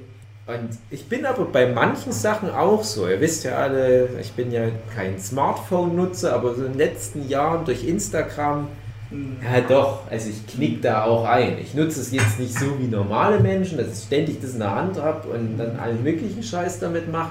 Aber ich akzeptiere die Relevanz eines Smartphones. Aber es gibt, wie gesagt, auch in unserer Generation Ja, richtig viele. Bitte? Mein Bruder zum Dein Beispiel. Bruder ist so? Der hat noch nie ein Smartphone besessen. Ja gut, also wenn es speziell jetzt auf das Smartphone, ja, ja- bei, meinem. Bruder wäre es sogar so, dass der halt auch so jemand ist, der auch teilweise immer noch gegen HD-Fernseher argumentiert. Der zwar Smartphone hat und so weiter, aber Weil die suchen sich dann trotzdem teilweise Sachen raus. Sein wichtigstes. Aspekt ist, äh, will erst ein Smartphone haben, wenn es auch länger hält als nur ein paar Tage von, vom Akku. Achso, ich dachte schon. Ja. Ähm, mitunter, aber es ist ihm halt der Das- Gedanke, ein Gerät zu haben, was Wie nur ein paar viele Tage, Tage, bitte? Das sind nur ein paar Tage eins hält, es ist ihm zu wenig. Er, sein, er hat wirklich so eine olle, so ein olles Handy. Ja, man das kann kann doch wirklich noch Handy nennen. An seinen. Äh, das, Ja, das benutzt er halt, damit kommt er klar. Das ist sein auf, auf, die, auf, den, auf das Min- Minimum heruntergebrochen, das was er braucht. Mehr, mehr Schnickschnack braucht er nicht. Ähm, damit kommt er zurecht. Alles fein und der braucht jetzt nicht so ein krasses Smartphone-Gerät. Gibt es doch jetzt dieses 2 cm dicke Handy. Handy. Also quasi so, so eine Art Gameboy mit von der Volldisplay. Kann auch sowas nehmen. Ja, also mein Bruder ist schon mehr äh, nostalgisch verklärter, sag ich mal, und er ist ein Jahr jünger als ich. Also, Ja, das ist dann Schon- wirklich schon eine nostalgische Verklärung. Weil, äh, ja. ähm, hattet ihr irgendwie Internet? Spät. Sehr spät. Und auch lange Zeit nicht Gutes. Ja, also wieder um rückblickend zu sagen, Internet, dass das so schnell geht und ähm, mein Gedanke war damals, oh, ich fände es schon krass, wenn ich Internet habe, wo ein Megabyte pro Sekunde downloade, das wäre schon super schnell. Mhm. Ähm, weil das war zu der damaligen Zeit auch noch gar nicht, also ISDN Wir hatten noch nicht. Die Art von Internet, wo du dir überlegt hast, so, boah, Ja, gehe ich jetzt ins Internet und gucke mir den Mhm. Artikel an oder lieber doch nicht, weil das kostet ein unglaubliches Ja. Geld. ja. Und dann machst du das Internet an oder du, du navigierst quasi schon auf die Seite und dann kommt ja, kein Internet und alles. Dann machst du geschwind das Internet an, dann lädt er die Mhm. Seite und machst sofort wieder aus und dann Ja. kannst du dir ja offline lesen. Ja, Ja. Um, Ja. um mal mit deinem Videospiel ein bisschen in Verbindung zu kommen. Wir hatten ISDN und das, der Vertrag bestand daraus, dass am Wochenende hast du für die zwei Tage acht Stunden gut oder Mhm. so. Also wie eine Art Flatrate oder ein Volumen. Ja, bestimmtes Und Volumen. sobald dann immer Wochenende war, Warcraft 3 online gezockt. Ah. Äh, vorher auf Diskette mir über die Schule Replays, ähm, also ja, draufgepackt auf die Diskette, passten irgendwie vier, fünf, sechs Replays drauf. Das waren so kleine Dateien für, um über das Spiel nochmal nachzuschauen, wie haben denn Profis gespielt. Und ähm, genau so eine Krass. Diskette. Ja. Und, äh, und Ja. da hatte ich dann auch gern mal übertrieben mit dem, mit dem Spielen und du hattest eigentlich keinen Komfort, weil das, das war so, ISDN hat auch einen krassen Delay gehabt. Also ein Ping ist im Durchschnitt so, bei 30 ist stabil, 20, 25, was auch immer. Ich hatte einen Ping von 1000. Also du hattest so ein Delay von 3 Sekunden oder sowas. Das war auch bloß so hoch, weil das die höchste Zahl ist, die anzeigt. Ach so. Wie bei Tschernobyl. Ja. Ähm, und das war kein Genuss eigentlich. Ich konnte, ich habe trotzdem gespielt. Also das war geil. Und irgendwann gab es dann so diesen, diese Phase, wo dann endlich so langsam Flatrate kam. Das war eine richtige Bombardierung von Angeboten. Als wir dann so einen Anschluss hatten, dann ich habe die Nacht durchgemacht, wo ich dann endlich zocken konnte und dann eben ohne Delay und und es Ja. ging alles so schnell und oh geil. Das, also ich ja, am nächsten Tag musste hat mich mein Vater abgeholt wegen geschiedener Eltern und er kommt mal ab und zu vorbei und holt uns ab. Ich saß dann im Auto, wir fahren dann immer direkt zur Oma hin. Ich habe versucht zu, zu Pokerfacen, dass ich eigentlich wach bin, aber ich nur so. Ich war die ganze Zeit am Wegpennen. Ich habe immer mal früher sogar geträumt, äh, dieses klassische Mode im Internet, mit dem es losgeht. Das hatten wir so 2000 etwa. Meine Mutti hatte Computerlehrgang und die hatte 1999 oder so, hatte die dann mit Computern zu tun und wir hatten, Matthias, du wirst es äh, vielleicht auch noch erinnern, äh, daran erinnern, Informatikunterricht hatten wir, Ja. glaube ich, in der siebten Klasse. Das heißt, es muss auch etwa 98, 99 oder so gewesen sein. Wir haben aber nur sowas wie ein Word-Dokument öffnen oder einen Explorer von A nach B kommen. Es war aber immer nur, der Informatiklehrer sagt uns genau, wo wir hinklicken müssen. Das machen wir. Ich habe über- überhaupt nicht verstanden, was das ist. Informatikunterricht ging halt los mit, das ist ein Bus, das ist die CPU. Wir wissen nicht, was wieder noch ist. Und dann sagt er uns, ja, ihr müsst jetzt hier hin und da hin und, und äh, dann programmieren wir was in Turtle. Äh, wirklich mit, mit schwarzen Bildschirmen und weißen Elementen drauf. Ja? Und das war dann immer super gruselig, weil wir immer Angst hatten, wir zerstören das Internet. und dann haben wir halt mal noch einen Text abgetippt. Und da hat er uns einen ganz langen Text gegeben, gefühlt ganz lang. Heute würde ich sagen, ja, das ist so ein Absatz im Word-Dokument. Und da haben wir die komplette Unterrichtsstunde alle damit zugebracht, so äh, H, äh, A, L, nochmal L, genau, äh, U, U, wo ist U? U, so ging das. Und am Ende hatte, glaube ich, niemand den Text drunter getippt, wo du heute noch sitze. Was ja auch schon krass ist, dass man durch diesen ganzen Internetkram überhaupt Tastaturtippen gelernt hat. Und meine Oma zum Beispiel, die mal im Rahmen ihrer beruflichen Ausbildung in 40er Jahren oder 50er Jahren halt auch mal so was lernen muss. Weil Die war total begeistert, wie gut ich Tastatur schreiben kann und so weiter. Ist nichts Besonderes. Aber jedenfalls, ähm, das war alles, was ich mit Computern zu tun hatte. Das kannst du nicht wirklich als Informatikkenntnisse oder Computerkenntnisse benennen. Und meine Mutti hatte dann diesen Lehrgang, der offiziell diese Generation der Leute, die halt eine Ausbildung in den 80er Jahren gemacht hatten, oder vielleicht sogar teilweise noch länger her, die schulische Ausbildung, die jetzt fit gemacht werden sollen für das Computerzeitalter. Und dann hatten die sich da zu zu Lernzwecken in Anführungsstrichen noch einen Computer mit in die Wohnung gestellt und wir hatten da immer gedacht, man, das, das, das fasse ich nicht an, das Ding, das ist gruselig. Aber schon so richtig mit einem Computertisch und Sachen dran und so weiter, war ich auch ganz beeindruckt, war sogar eine Maus mit dabei, wow, wow, wow. Ich weiß nicht, war, war glaube ich sogar das aktuellste Windows, aber das Ding hatte einen Speicherplatz von 2 Gigabyte. Mhm. Also insgesamt. Und ich habe dann irgendwann mal gemerkt, also es ging dann relativ schnell, oh, also 2000, 2001, da habe ich mir noch mein GMX-E-Mail-Konto angelegt, was ich bis heute noch habe. Ich gedacht, ach, das ist ja witzig, da kann ich meinen Klassenkameraden E-Cards schicken. Eine E-Card verschicken dauert so eine Viertelstunde. Dann sprechen die dann Geld umrechnen, da kannst du auch eine Postkarte verschicken. Und ich habe aber dann irgendwann mal gemerkt, oh, man kann auch Sachen einscannen. Das ist das Beste, was es gibt. Mhm. Und ich habe damals ganz viele Sachen eingescannt, die müsste ich so runterskalieren, dass die maximal so 100 Kilobyte rum groß waren, damit der Computer nicht abstürzt. Genau, weil die Standardeinstellung ist irgendwie, dass es so mit 3000 dpi einscannt und da hat das gigantische Ding und du wusstest schon so, ah, das wird gar nicht funktionieren. Und deswegen hast du immer äh, so quasi so einen Vorscan gemacht und dann wusstest du so, ah, okay, da ist eigentlich das Teil, was ich eigentlich einscannen will und dann kann man nur dieses eine Teil. Ja, es ja, war wirklich so komisches Ja. Zeug. Und, und wir hatten tatsächlich, und das ist halt das, wo ich mich bis heute wundere, innerhalb von einem Jahr etwa waren wir so internetfit, dass ich mit einem Kumpel damals schon eine erste eigene Website gebaut Mhm. habe mit so Bausatzsystem. Und ich habe tatsächlich im Jahr 2001 angefangen mit Webcomics. Und ich war dann mal mit, mit verschiedenen Webcomic-Leuten äh, auf, auf ja, so einer Konferenz, sage ich jetzt mal. Und wir hatten, äh, Frankfurter Buchmesse war das sogar, und wir hatten dann halt so ein Interview. War zum Beispiel die Sarah Borini mit dabei, die ja Das Leben ist kein Ponyhof zeichnet, ne, so Deutschlands vielleicht erfolgreichste Webcomic-Künstlerin ist, so im Mhm. auch deutschsprachigen Raum. Und sie ist ja noch sehr jung, aber halt ein bisschen älter als ich, darf man ja sagen. Und ich dachte dann immer, ne, die ganzen Leute hier um mich rum, das sind ja totalen Profis, die sind ja alle auch ein bisschen älter als ich, die werden wahrscheinlich schon seit viel mehr Jahren, als ich das mache. Und ich so, ja, also ich mache das jetzt so 2010 rum, 2011. Ich so, fuck you.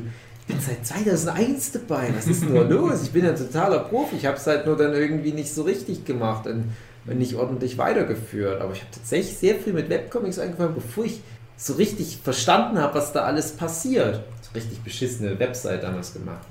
Aber das ist dann nochmal so ein Twist. Ich habe das alles mit einem Computer von einem Freund machen müssen, obwohl wir Computer hatten, weil das Internet ein bisschen besser und stabiler lief. Und Bei mir war tatsächlich bis 2005. Und das waren ja gerade dann auch die entscheidenden Jahre in der Schule, dann also für mich war es die Abiturzeit und dann noch die Anfangszeit sogar noch vom Studium und wohlgemerkt Medienkommunikationsstudium, wo ich wirklich mit Modemgeschwindigkeit meinen Scheiß gemacht habe, bis ich gemerkt habe, die Anforderungen auch von der Uni für Hausaufgaben und so weiter, die sind jetzt so krass auf Internet und Computer getrimmt, es geht gar nicht mehr anders. Wir hatten dann teilweise sogar Dozenten an der Uni, die haben gesagt, nein, ihr müsst das in einem Microsoft Word-Dokument abgeben, die Hausaufgabe. Alles andere nehme ich nicht an. Ich nehme nicht euren Linux-Scheiß an oder so, Open Office Writer.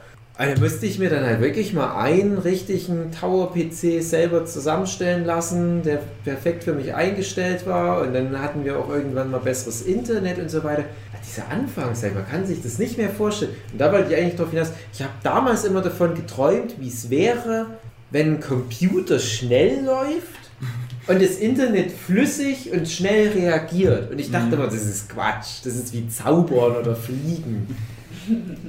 Ja, und das Schlimme ist, heutzutage ist das Internet immer noch langsam, obwohl du eine viel schnellere Verbindung hast, weil eben noch so viel mehr Müll dazugeladen wird. Ja. Früher war halt eine Webseite quasi nur Text. Ja. Und vielleicht mal so das ein oder andere Bildchen oder vielleicht auch mal so ein GIF, wo dann so ein, meistens war es ein Handwerker, der irgendwie gerade auf irgendwas draufklopft und so, ja, Site under construction. Hier entsteht eine Webpräsenz. Für die Dinger. Ja, Clipart.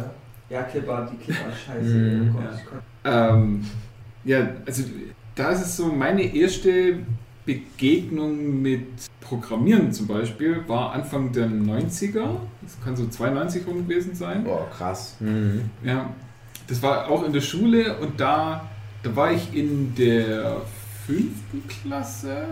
Ja, muss der Dreh rum gewesen sein.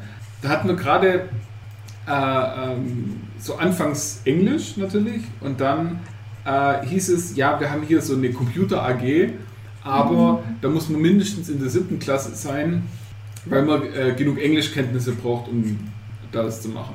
Und da war es halt schon so, da war es klar, dass ich äh, äh, die, die fünfte Klasse ähm, oder nach der fünften Klasse die Schule wechsle, woanders hin, eben hier nach Heching, wo wir letztens waren. Mhm. Und da hatte ich dann halt so ein halbes Jahr schon Englisch und die Lehrerin hat halt gemerkt, so ja, Englisch funktioniert bei denen. Und hat mich, mir dann organisiert, dass ich wenigstens noch ein halbes Jahr lang in dieser Computer AG mitmachen durfte. Und da war das dann, hätte ich aber auch nicht gebraucht, das Englisch. Also. Weil, was dann halt war, äh, so ja, hier hast du den Ausdruck von dem Programm, schreib das mal ab und guck, was passiert. So hat man das dann halt wirklich gemacht. Das war so, so ein Basic-Programm. Ich weiß gar nicht, was das für Rechner waren, aber äh, es war halt wirklich nur so dieser hellblaue Hintergrund und weiße Schrift, was alles super für die Augen ist. Und da hast du dann halt dieses Programm abgetippt, Buchstabe für Buchstabe. Und was ich dann halt gemerkt habe, so ja, da mit dem Programm hat man den, äh, den Speaker, den PC-Speaker angesteuert irgendwie und konnte dann Text eingeben und der hat einem dieses Ding vorgelesen. Natürlich in so einer furchtbaren Roboterstimme, noch schlimmer als Stephen Hawking. Also, Mhm. aber es war halt geil und vor allem auch wieder dieses Selbstwirksamkeitsprinzip, ja, das habe ich geschrieben. Und nicht nur, dass man dann äh, einen festen Text hat, sondern dann konnte man alles Mögliche an Texte eingeben. Und das war dann schon klasse. Und dann ähm, hatten wir auch eben äh, quasi mit, mit dem besseren Fernsehen, also mit, mit mehr Kanälen, mit der Satellitenschüssel, kam dann auch relativ bald, hat sich mein Bruder ein Modem gekauft, was man ja an Telefon anschließen muss, weil er gerade am Studieren war und da das auch schon quasi gebraucht hat. Ich habe ja auch lange Zeit mit seinem alten Computer äh, gearbeitet oder gespielt vor allem. ja, äh, Und da hatten wir eben auch das Modem-Internet und das war eben so ein 56K-Modem.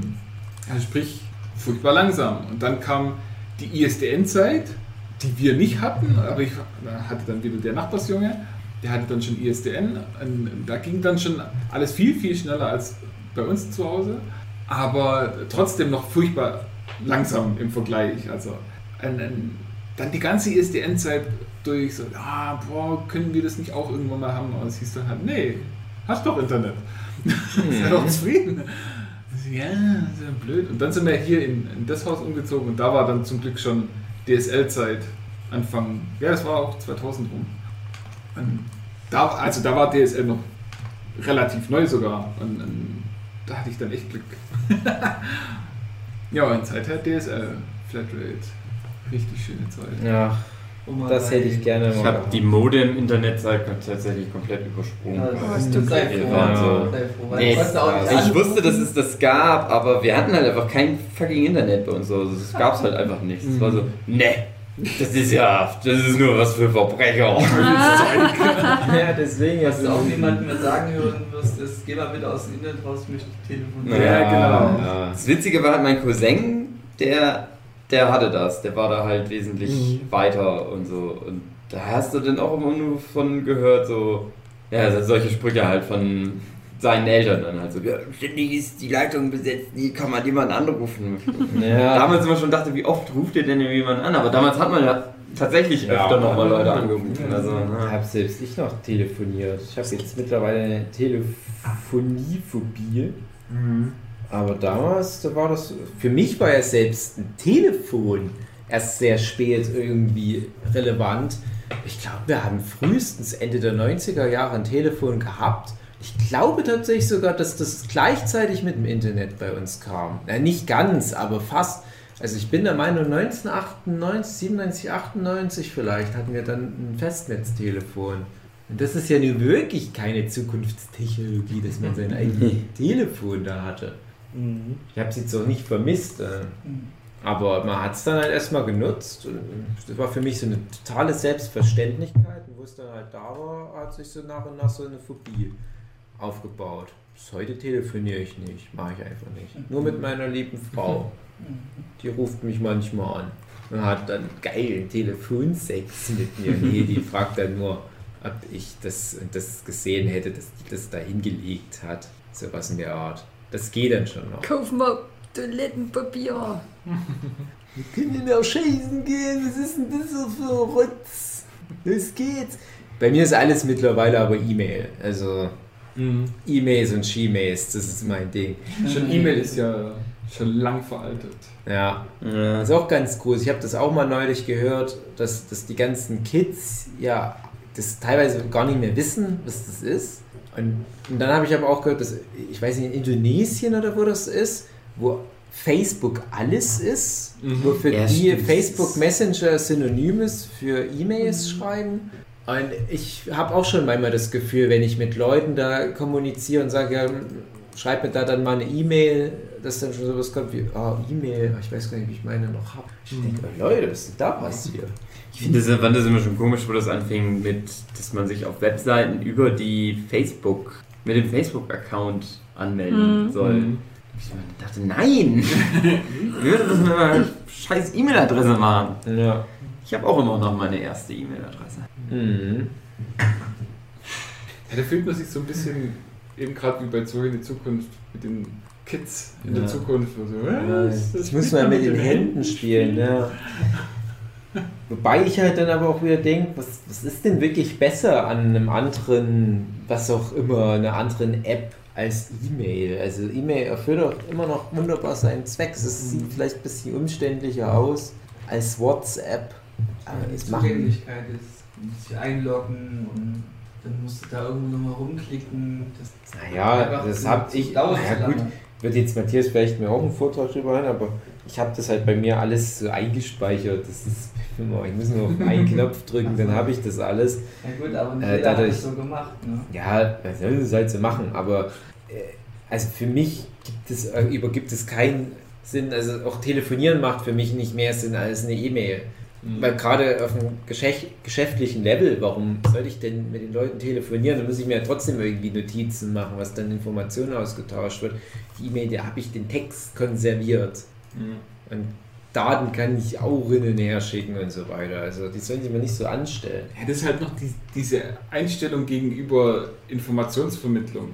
Ähm, ich hoffe, da tritt man gerade nicht mehr auf die Füße, aber äh, da hatte ich ja schon vorgelesen, wie Leute heutzutage kommunizieren. gerade heute. Mhm. Und, äh, ja, das ist halt einfach so, ja, bei, bei WhatsApp oder Messenger oder sonst irgendwas, da kannst du halt irgendwie geschickt was hinschreiben und es wird schon funktionieren. Und solange man verstehen, gerade noch grob verstehen kann, um was es Mhm. geht, ist es ja schon gut genug.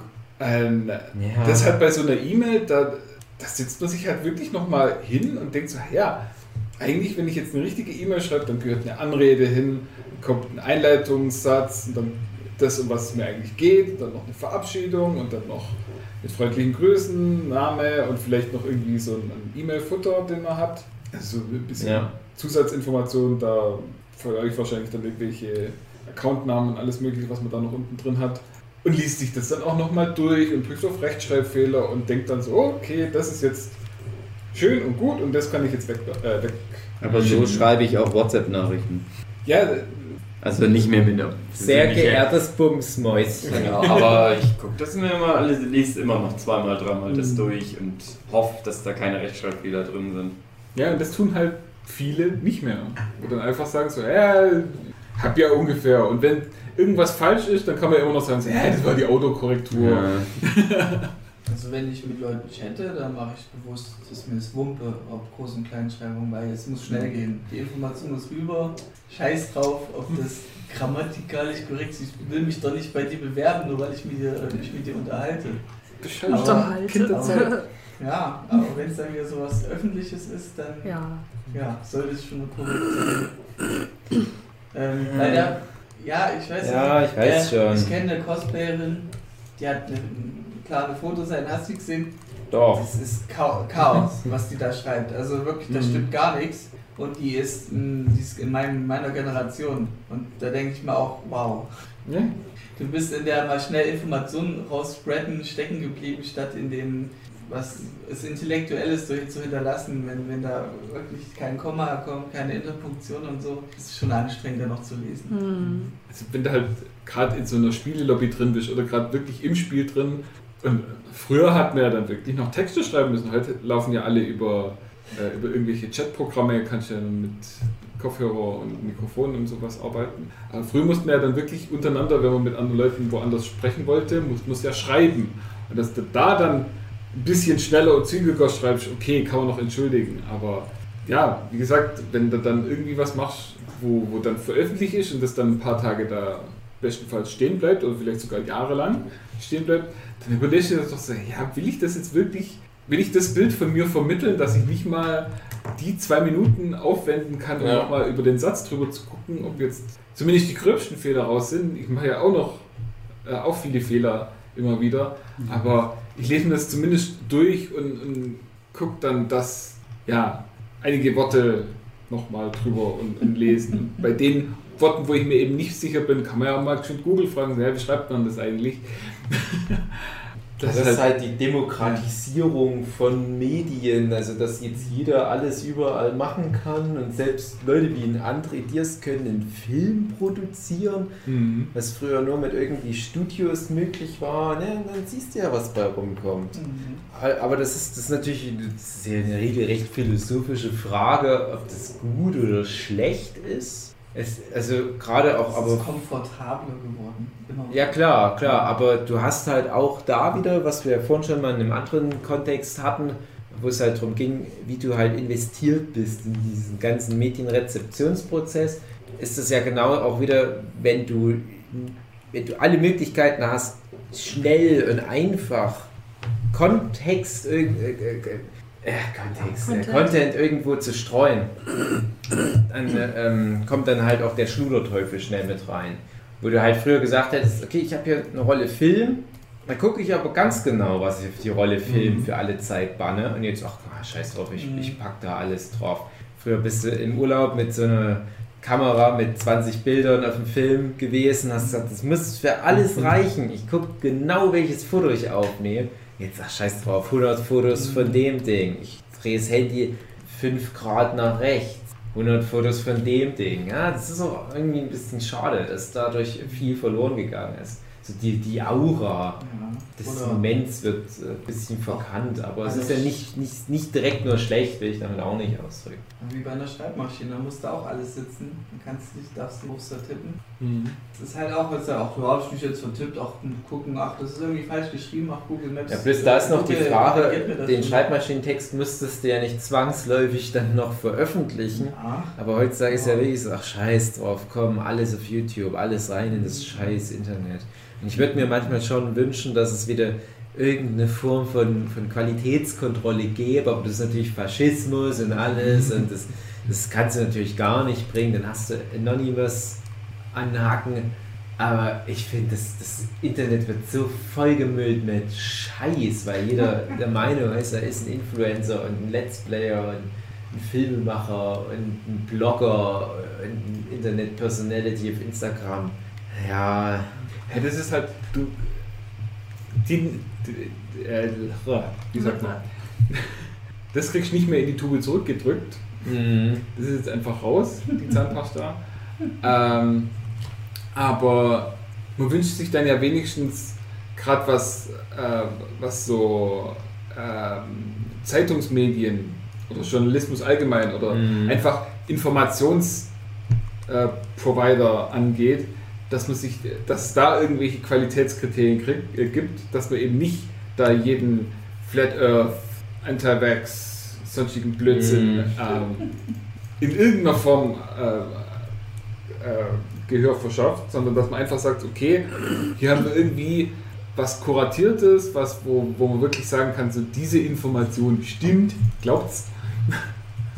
Und das braucht auf jeden Fall äh, irgendwie eine, ähm, ja, eine, eine Leitstelle, die das eben prüft. Und dann ist halt schon wieder die Frage, ja, äh, wer prüft dann die? Und, und weil jedes, äh, jede Zeitung behauptet natürlich von sich, dass sie objektiv berichtet, ist ja klar. Aber hinter jeder Zeitung steht dann irgendwie eine Agenda. Und wenn du dann wieder sagst, ja okay, jetzt machen wir ein Ding, wo äh, diese ganzen äh, Medien überprüft und guckt und quercheckt, Mhm. was man ja als normaler äh, Medienrezipient tun sollte, aus möglichst vielen Quellen sich das Ding zusammensuchen und dann gucken, äh, was ist denn so äh, Konsens allgemein und alles das, was aus dem Konsens rausfällt, sollte man schon mal ein bisschen skeptischer betrachten. Kann natürlich auch äh, die Wahrheit sein, aber es ist schon schwierig, wenn dann irgendwie 95 oder 98 oder 99 Prozent aller Wissenschaftler sagen, dass äh, Impfen gar nicht schlecht sein soll und dann halt so ein Prozent sagt so, ah nee, ist doch doof, dass man sich dann auf dieses eine Prozent konzentriert und sagt so, ja, ja, dann werden wahrscheinlich alle 99 andere Prozent. steht doch im Internet. Genau, die haben dann irgendwie ihre eigene Agenda und, und wollen ja irgendwie was Böses erreichen da damit. Also so halt, dass man da irgendwie was, was Kontrollierteres hat oder was zumindest sagen kann, so und so funktioniert. Und so ein bisschen geht ja die Wikipedia in die Richtung, Mhm. wo man dann hofft, dadurch, dass halt wirklich jeder mitmachen darf, mittlerweile ist es ja auch nicht mehr so, aber Mhm. grundsätzlich äh, könnte theoretisch jeder mitmachen und äh, kann dadurch dann sich so eine allgemein äh, äh, akzeptierte Meinung zu irgendwas herauskristallisieren. Aber wie gesagt, dann ist halt auch wieder die Frage, so, ja, äh, ähm, funktioniert es überhaupt, wenn es äh, von wenigen Leuten gesteuert ist, weil so dieses äh, Wikipedia-Denken, dass da halt wirklich viele mitmachen, oder der Open Source-Gedanke an sich ist es ja, äh, je mehr Leute mitmachen, umso eher nähert man sich der Wahrheit. Funktioniert vielleicht so ein bisschen, aber eben auch nicht, weil dann halt Kommt so ein bisschen drauf an, welche Leute halt mitmachen. Ne? Genau, weil- genau diejenigen, die dann eine Agenda haben, können das ja dann auch für sich nutzen, dass Ja. die eben am lautesten in diese Gruppe reinschreien und dann glaubt man es vielleicht denen auch irgendwann mal wieder. Und du kannst halt nicht immer die ganze Menschheit zu allem befragen. Das Ja. heißt, du musst es in irgendeiner Form äh, ein bisschen enger schnüren. Aber da ist dann halt auch wieder die Frage, ja, was ist jetzt, wenn dieser engere Kreis irgendwie eine Agenda hat, wie, wie wird der dann geprüft? Also das ist ganz schwierig. Mhm. Deswegen Qualität in die ganze Sache wieder reinbringen. Ich finde halt, das, das, das alte, alte Thema äh, mit der Medienkompetenz, weil wir sind jetzt vielleicht genau der eine Jahrgang, äh, Jahrgang, die eine Generation, die es unter Umständen hinbekommt, das alles zu verstehen, weil wir die Generation genau zwischen den Stühlen sind. Wir wissen, was früher halt mal für Qualitätskriterien Relevanz hatten. Und wir wissen aber, wie jetzt durch die Demokratisierung von Content, wie jetzt aber die Landschaft aussieht. Und wir können uns aus diesen beiden Sachen das so zurechtlegen und wissen, ja, nach dem, was ich gelernt habe, bedeutet das und das ist Qualität. Zum Beispiel so, ein- so eine Wissenssendung, wenn die dann hin und wieder irgendwie Verweise auf Studien bringt, wie ich es früher noch von ARD Wissenssendung kenne, dann ist das auch im Internet gut.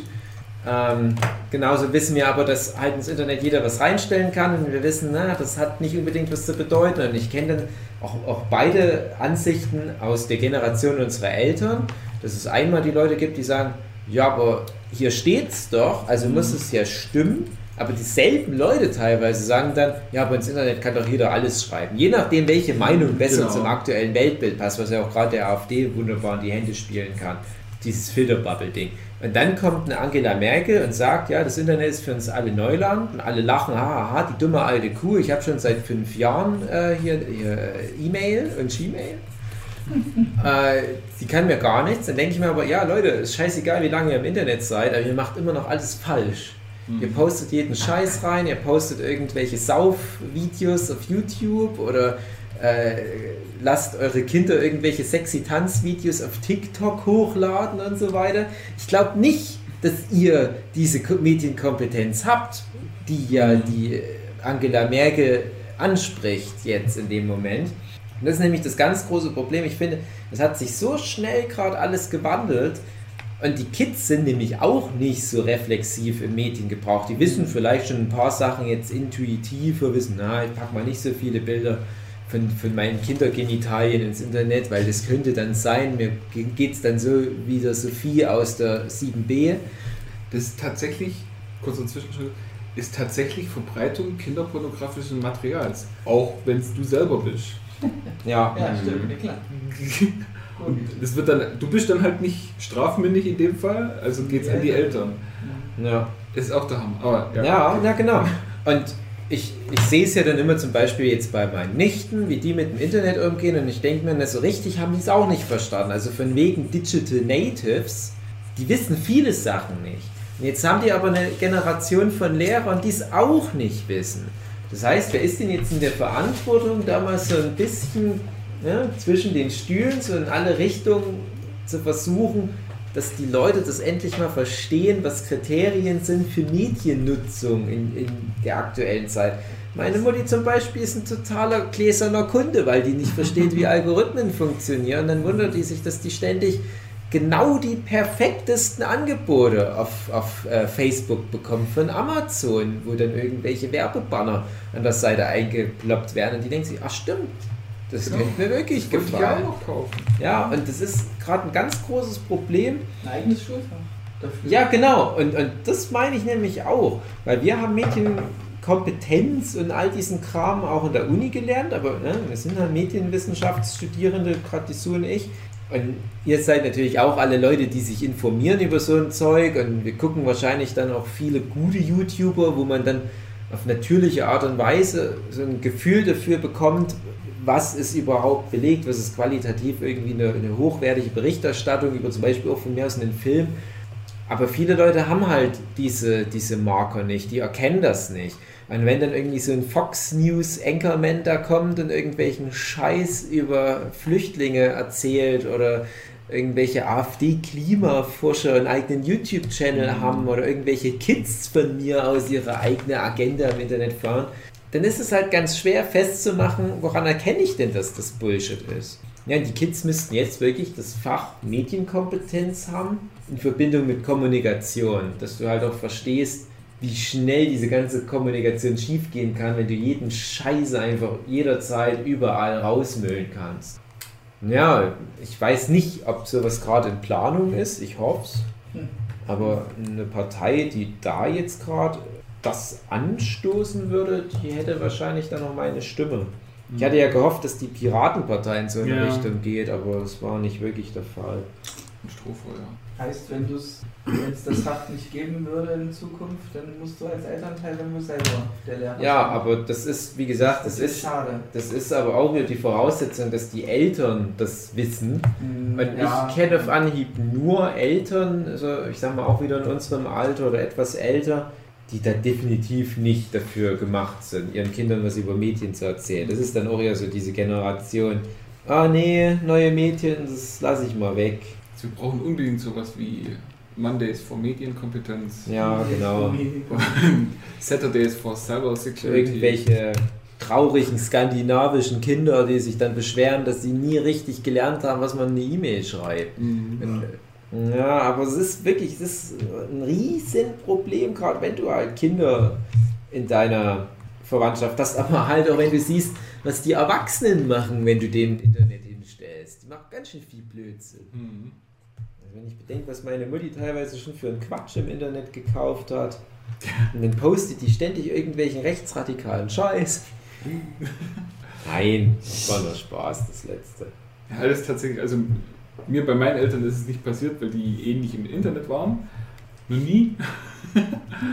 äh, aber man kriegt dann halt auch schon mit, so ja, dass sich dann irgendwann mal so eine Mutti beschwert, ja, äh, das Internet ist so klein. Und dann genau fragt so, ja, warum ist was, was meinst du mit, das Internet ist so klein? So, ja, ich, ich sehe fast nichts mehr vom Internet.